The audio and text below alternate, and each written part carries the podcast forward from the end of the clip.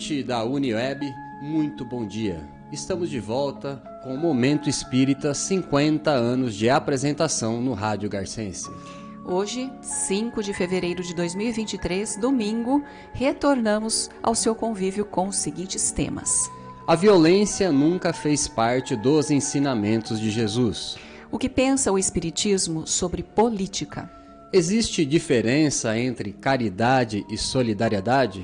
Na lei natural, o fato de se esquecer a causa não impede os efeitos. A pessoa mais feliz é aquela que tem menos necessidades. Felicidade não é meta a ser alcançada, mas um estado de espírito. Evangelização infanto-juvenil já foi retomada no Lar Meimei. Você participa de Momento Espírita enviando perguntas ou comentários por telefone ou por WhatsApp para este novo número: 981 05 1535, código 14. E atenção, para o, nosso novo número de contato é o 981 05 1535 e o código é 14. Mande agora mesmo o seu WhatsApp. E se é a primeira vez que você participa, não esqueça de passar o seu nome completo e o seu endereço. Entre em contato pelo 981 05 15 35 DDD 14. O Cláudio vai atender. Além do aplicativo da Universitária, o programa também pode ser acessado pelo site www.uniradios.com.br. Livro a ser sorteado no programa de hoje. Desistir da vida não é solução. Autoria de Isabel Skock, editora M. Esta, esta obra já foi distribuída pelo Clube do Livro Espírita de Garça.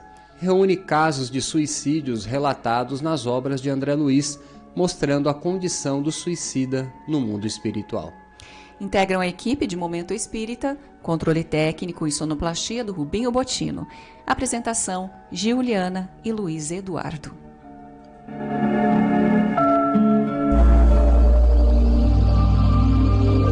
Momento Espírita. Um tempo de paz.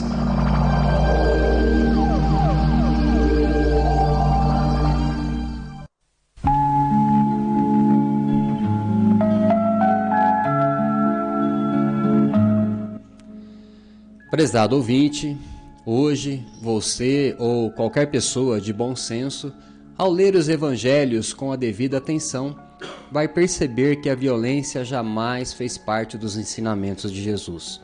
Muito pelo contrário, se existe um personagem na história que viveu e divulgou o sentido mais elevado da paz e da solidariedade entre os homens, esse personagem é Jesus de Nazaré, que viveu há cerca de dois mil anos atrás. Ainda que o longo caminhar do seu povo tivesse sido marcado por episódios de violência em completo desrespeito à pessoa humana, como vemos no Antigo Testamento da Bíblia, Jesus surgiu dentro desse povo como a mais elevada e sublime expressão do amor e da bondade que o mundo jamais conheceu. Todavia, a história do cristianismo mais preocupado com a prática religiosa do que com a vivência do amor, está repleta de conflitos e chacinas, intolerância e perseguição, luta pelo poder, ódio e vingança, violência e crueldade, numa manifesta contradição a tudo quanto Jesus havia ensinado. Em nome de Deus, a quem Jesus chamou de Pai de amor e misericórdia, muitos crimes foram perpetrados e muitos inocentes perseguidos durante séculos, a, a pretexto de se estar combatendo a descrença e a heresia. Entre inúmeros fatos lamentáveis, chamou-nos a atenção um episódio ocorrido no ano de 1209, início do século XIII, na sangrenta cruzada contra os albingenses, povo que interpretava Jesus de forma diferente do entendimento da igreja dominante. Os contraditores da religião, segundo os que se diziam cristãos, não poderiam sobreviver. Um exército francês tomou a cidade de Béziers, perto da costa do Mediterrâneo. A cidade foi saqueada, mas durante o ataque surgiu a seguinte dúvida: como distinguir no meio daquele povo quem eram os heréticos e quem eram os bons cristãos. Simão IV de Montfort, nobre que comandava a cruzada a mando do Papa Inocêncio III, respondeu que a solução era fácil e ordenou: matem todos, pois Deus saberá reconhecer os que lhe pertencem. E desse modo desumano e cruel, foram mortos dezenas de homens, mulheres e crianças em mais um dos terríveis massacres da história. É bem verdade que oito séculos atrás éramos, éramos bem mais ignorantes que somos hoje e ainda estávamos muito longe de compreender a mensagem de Jesus. Todavia, essa violência, fruto do egoísmo e da sede do poder, ainda não desapareceu da face da terra. Ela permanece conosco na vida familiar, no seio da coletividade, no meio religioso e principalmente no meio político, comprometendo as relações sociais e a paz na Terra. Veja o clima de violência e de guerra que estamos vivendo hoje. Certamente este não é o mundo que queremos. Por isso, precisamos ir mais fundo nos ensinos de Jesus, convencendo-nos e fazendo convencer que cada um de nós que cremos em Deus e na vitória do amor têm um papel importantíssimo nos planos divinos para exercitar a tolerância e a bondade onde estiver e por onde passar.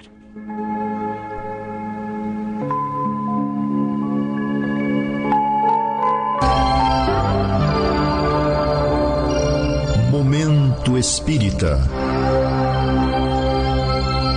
O rádio é do ouvinte.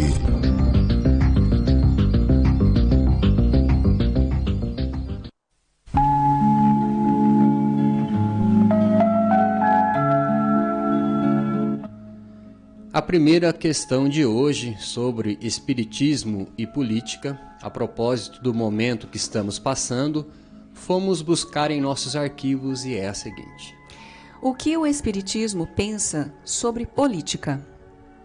Ele acredita que a política, da maneira como vem sendo conduzida, vai resolver um dia os problemas da desigualdade, da miséria e da fome? A palavra política, na sua acepção original, quer dizer a arte de governar. Neste sentido, o Espiritismo não pode ser contra aqueles que se esforçam para melhorar as condições de vida da sociedade, contribuindo para a diminuição da desigualdade que redundará na erradicação do analfabetismo, da miséria e da fome no mundo. No entanto, passados vários séculos de civilização, a política ainda se acha muito atrelada aos interesses de pessoas ou de grupos que, na ânsia de dominar, acabam assumindo postos chaves no governo das coletividades. E isso acontece naturalmente porque nós, seres humanos, na sua generalidade, ainda cultivamos muito egoísmo e orgulho, as duas grandes chagas da humanidade, criando um ambiente de ódio e de disputas mesquinhas que acaba prejudicando toda a sociedade. Os partidos políticos deveriam representar interesses legítimos da comunidade, isto é, do povo, ao invés de se digladiarem pelo exercício do poder que visa muito mais as conveniências de uns poucos privilegiados do que as necessidades imediatas do povo. Os políticos que não têm real interesse em decidir pelo povo não se contentam em enaltecer seus feitos. Eles estão mais interessados em mostrar os defeitos dos adversários do que em cumprir suas obrigações e promessas que fazem ao povo na ânsia de se elegerem. Foi por isso que Jesus não quis se envolver com assuntos da política de sua época. Quando lhe perguntaram se era lícito pagar impostos ao imperador romano que dominava o seu povo, ele simplesmente respondeu: Dai a César o que é de César e a Deus o que é de Deus. Com isso, não assumia outro compromisso a não ser o de ajudar o ser humano a encontrar o caminho da paz e do amor entendendo que o maior problema humano está em cada homem, antes mesmo de se manifestar na coletividade. Com certeza, queriam envolver Jesus em assuntos de política, pois muitos entendiam que ele seria um libertador a exemplo de Moisés, quando lutou contra o Faraó para tirar o seu povo do Egito. No entanto, a política de Jesus era a mais difícil que pode existir. Preencher o vazio da alma humana, dando-lhe um sentido elevado à vida, e não a de estimular a revolta e favorecer a violência. O mesmo pensa o Espiritismo. Na medida em que procura difundir a filosofia moral de Jesus, aplicada ao cotidiano de cada um de nós. Com isso, cria uma expectativa de que no futuro os homens estarão mais preparados para escolher seus políticos e estes, por sua vez, mais preparados para exercer o papel de guardiões do povo. As desigualdades sociais, como disseram os espíritos a Kardec, surgiram justamente dos vícios morais a que a humanidade ainda está submetida. Quando aprendermos a ser mais verdadeiros e mais fraternos uns com os outros, com certeza, problemas como a miséria e a fome deixarão de existir na Terra, porque todos estarão unidos para atingir um objetivo comum, que é a felicidade que todos almejam. Desse modo, podemos concluir que o Espiritismo não é contra a política, pelo contrário, mas seu papel é ajudar os homens a compreender que, antes de tudo, devemos nos preocupar com a formação moral de cada um. Por isso mesmo, o espírita, como qualquer cidadão de boa formação, ao adentrar o meio político, deve se esforçar o máximo para dar o melhor de si por uma causa nobre, esquivando-se de se aliar a qualquer manobra que não vise o bem-estar do povo. Quando estivermos mais preparados para nos governar a nós mesmos, pensando no bem da coletividade antes de pensar em defender o nosso, com certeza estaremos em condições de fazer uma política que atue com eficiência na defesa do interesse maior de toda a coletividade. E a segunda questão desse domingo foi formulada pelo ouvinte de iniciais VBG, que disse o seguinte: Existe diferença entre caridade e solidariedade? Eu acho solidariedade mais abrangente e mais adequada para os nossos dias. É uma questão de palavras, mas cada um pode dar a acepção que acha mais adequada ao que seja caridade ou solidariedade. Ser solidário quer dizer colocar-se ao lado do outro em qualquer circunstância da vida, principalmente diante de uma situação difícil pela qual esse outro está passando. O mesmo podemos dizer quando usamos a palavra caridade, segundo a acepção espírita. Muita gente ainda vê caridade apenas e tão somente como uma forma de socorrer um necessitado num momento difícil. Parece que esse é o significado mais corrente. Por isso, confundem caridade com esmola, reduzindo em muito o sentido original que a doutrina espírita dá a essa palavra. A palavra caridade em português deriva do termo latino caritas, algo como amor incondicional ou amor ágape do grego. Segundo a doutrina espírita, a caridade, como o amor incondicional, deve estar presente no sentido utilizado por Jesus em todas as relações humanas. No livro dos Espíritos, questão 886, encontramos o sentido amplo que o Espiritismo dá à palavra caridade segundo Jesus: benevolência, indulgência e perdão. Benevolência é fazer o bem ao próximo, é auxiliar, é ajudar no sentido de beneficiar a pessoa. Indulgência é atitude de compreensão em relação às limitações e defeitos dos outros, é evitar propagar os defeitos alheios ou denegrir a sua imagem diante da sociedade. Perdão é a atitude de compreensão para com aquele que nos prejudicou. Veja bem, não é concordar com o erro, mas compreender a limitação daquele que errou. Dessas três, benevolência, indulgência e perdão, o perdão é a forma mais difícil de caridade, porque consiste em revelar a atitude de quem, muitas vezes, nos quis ou nos quer atingir. Nessa questão referente ao perdão, não caberia a palavra solidariedade, mas é bem adequado o uso do termo caridade.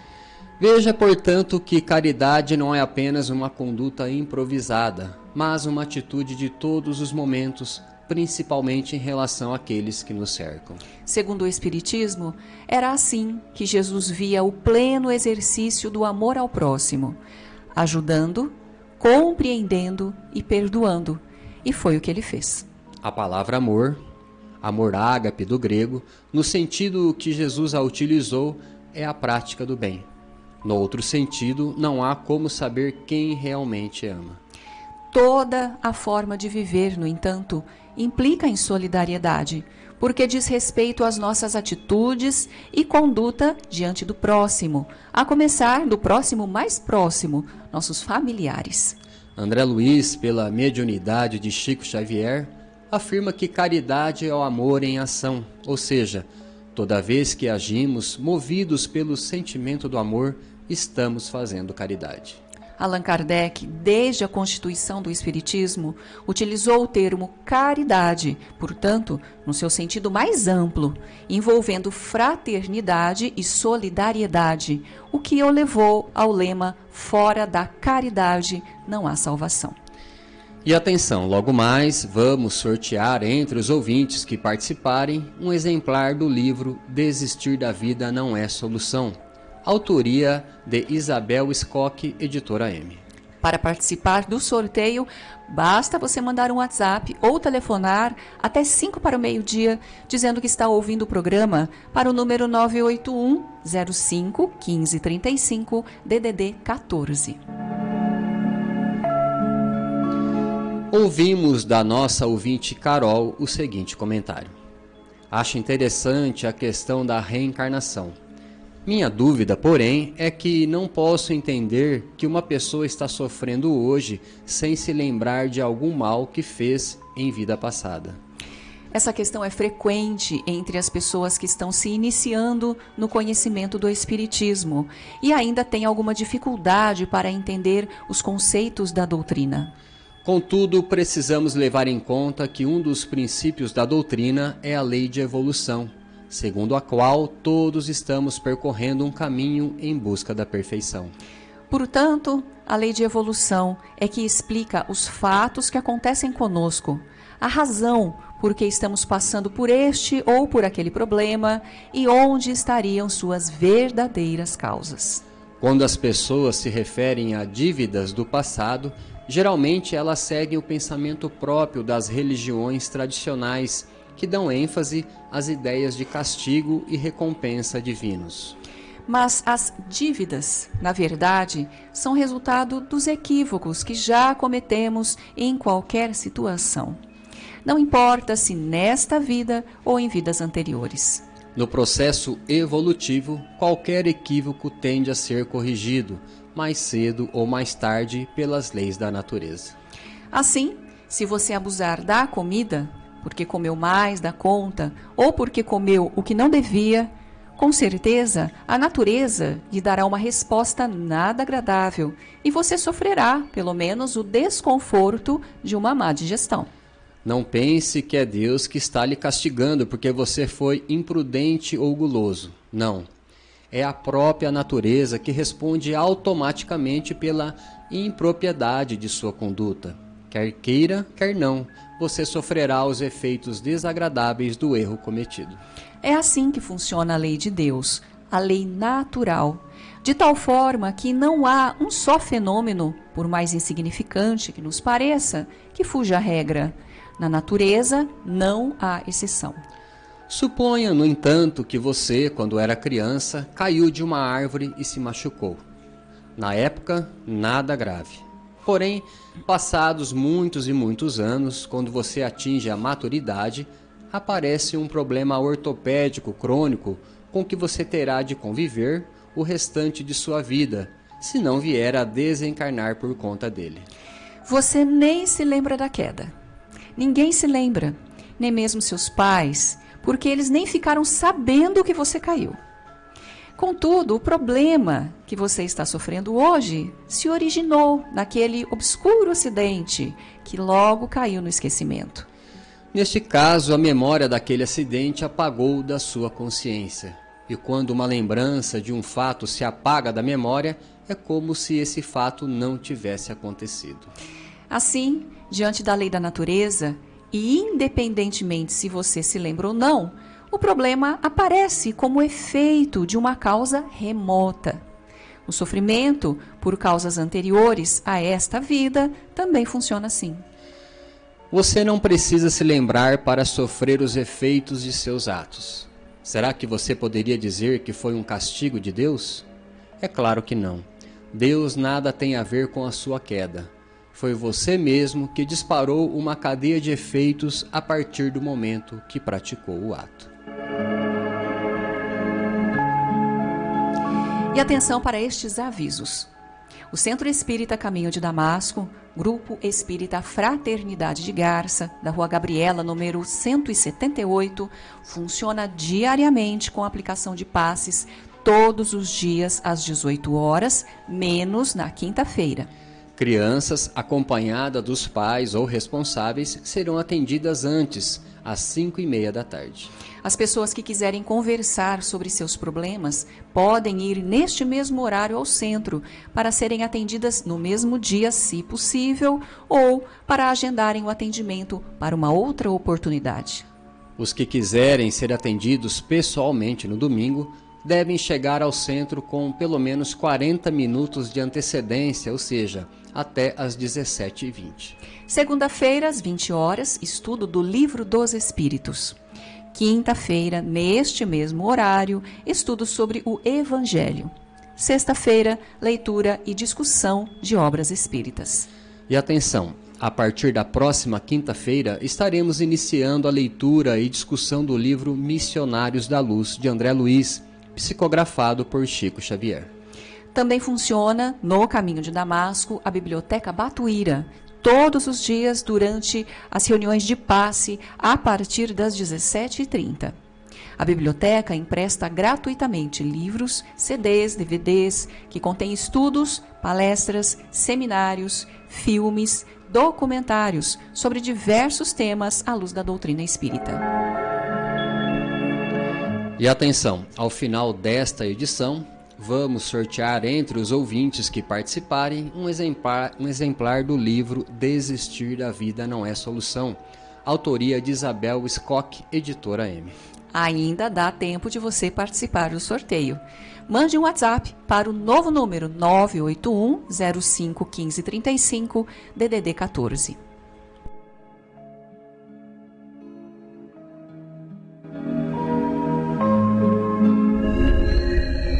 Existem muitas coisas a que às vezes não damos o devido valor.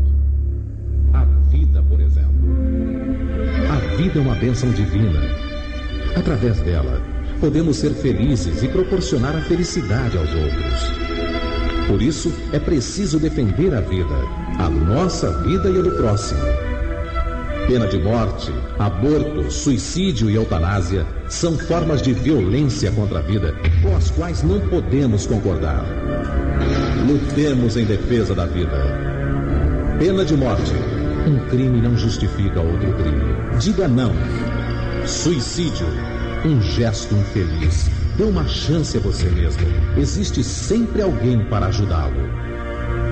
Aborto. Um ato de covardia. A vítima não pode defender-se. Eutanásia. Uma ação criminosa. Com confiança em Deus e o firme desejo de obedecer suas leis, a vida terá outro sentido. Mensagem em defesa da vida. Apoio. Federação Espírita Brasileira.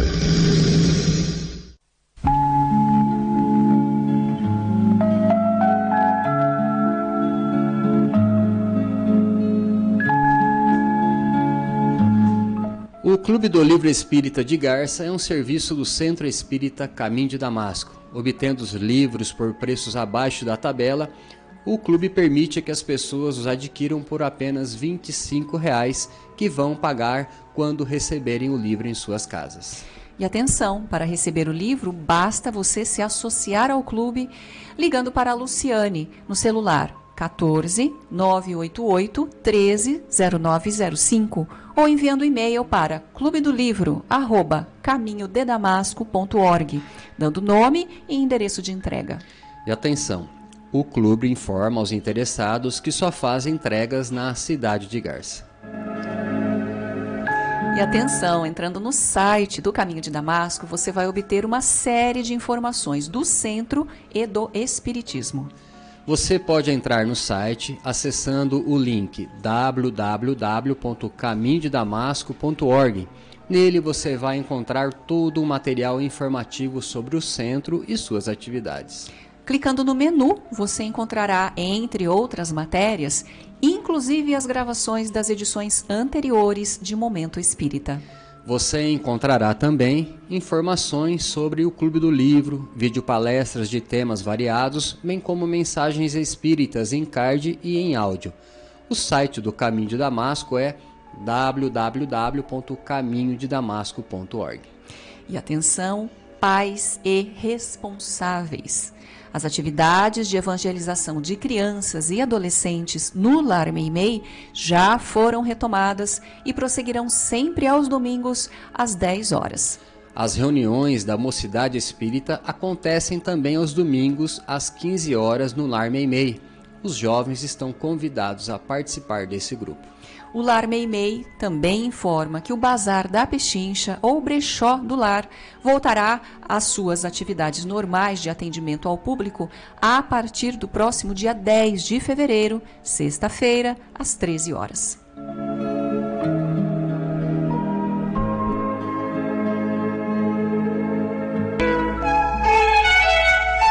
Momento Espírita.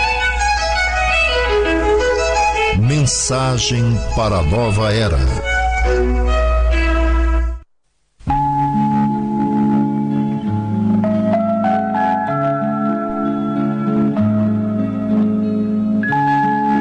Conhecendo a doutrina espírita, ainda sobre felicidade. Muita gente vê a felicidade como uma meta mais ou menos próxima a ser alcançada.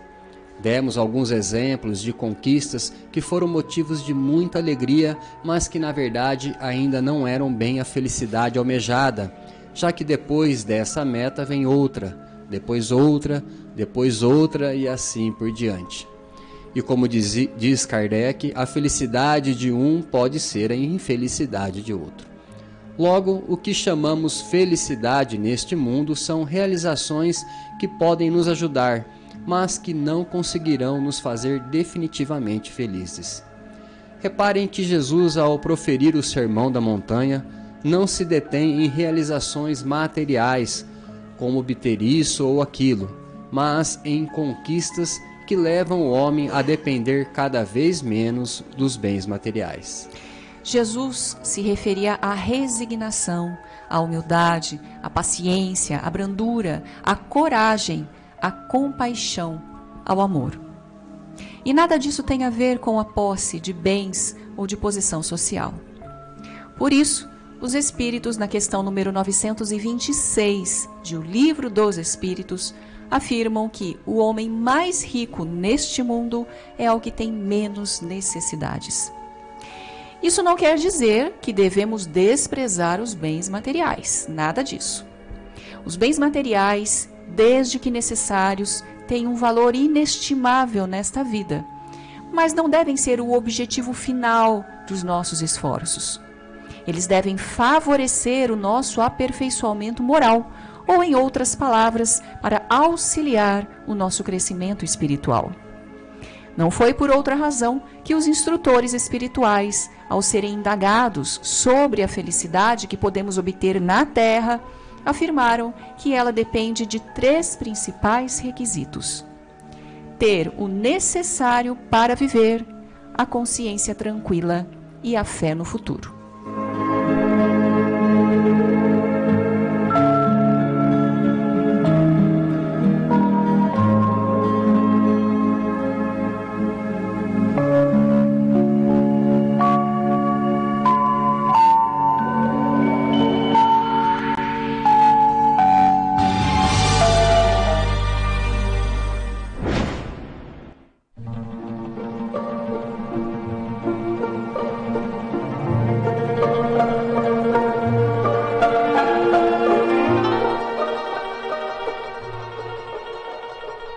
Alegria é o cântico das horas com que Deus te afaga a passagem no mundo.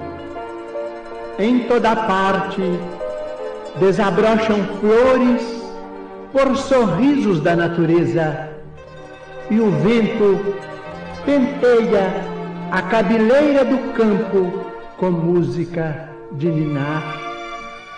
A água da fonte é carinho liquefeito no coração da terra e o próprio grão de areia inundado de sol é mensagem de alegria a falar-te do chão. Não permitas assim que a tua dificuldade se faça tristeza entorpecente nos outros, ainda mesmo que tudo pareça conspirar contra a felicidade que esperas. Ergue os olhos para a face risonha da vida que te rodeia e alimenta a alegria por onde passes. Abençoa e auxilia sempre, mesmo por entre lágrimas. A rosa oferece perfume sobre a garra do espinho e a alvorada aguarda generosa que a noite cesse para renovar-se diariamente em festa de amor e luz.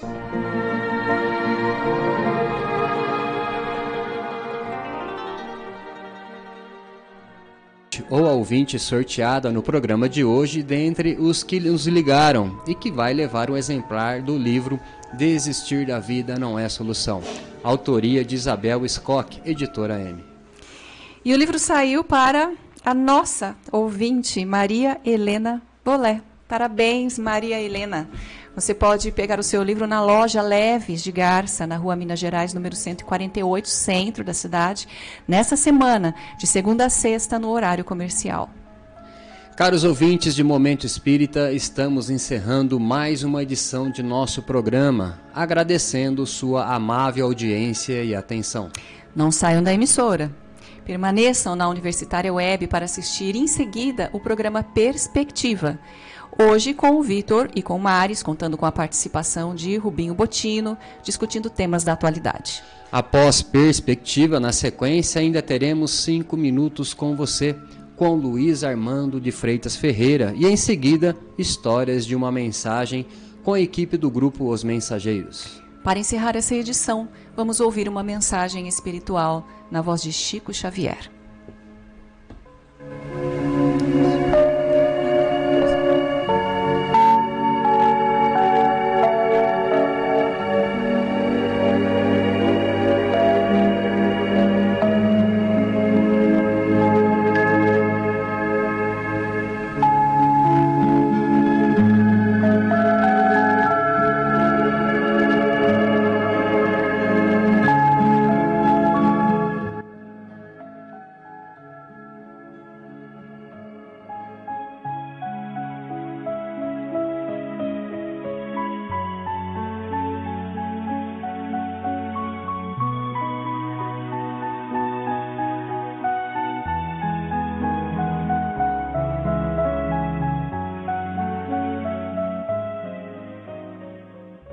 Prece de aceitação. Se eu pudesse, Jesus, queria estar contigo para ser a esperança realizada de quem vai pelo mundo, estrada a estrada, entre a necessidade e o desabrigo. Desejava seguir-te humildemente, sem méritos embora, para erguer-me em consolo de quem chora, mostrando o coração enfermo e descontente. Queria acompanhar-te nos recintos onde a dor leciona e aperfeiçoa, a fim de ser conforto junto dela, e manejando a frase terna e boa, afirmar como a vida é grande e bela. Se pudesse, Senhor, conversaria com todas as crianças para dizer que não te cansas de criar alegria. E seria feliz ao converter-me em modesto recado informando Jesus a todos os velhinhos que nunca estão sozinhos, porque segues conosco lado a lado. Se dispusesse de recursos, queria ser a vela pequenina, acesa no clarão do sol que levas, de modo a socorrer aos que jazem nas trevas, fugindo sem razão da bondade divina. Entretanto, Senhor, sei das deficiências que carrego, venho a ti como estou, por isso mesmo rogo, não me deixes a sós por onde vou. Se não posso, Jesus, ser bondade, socorro, paz e luz, toma meu coração e, perdoando a minha imperfeição, esquece tudo que meu sonho almeja e ensina-me, Senhor, com teu imenso amor, o que queres que eu seja. Maria Dolores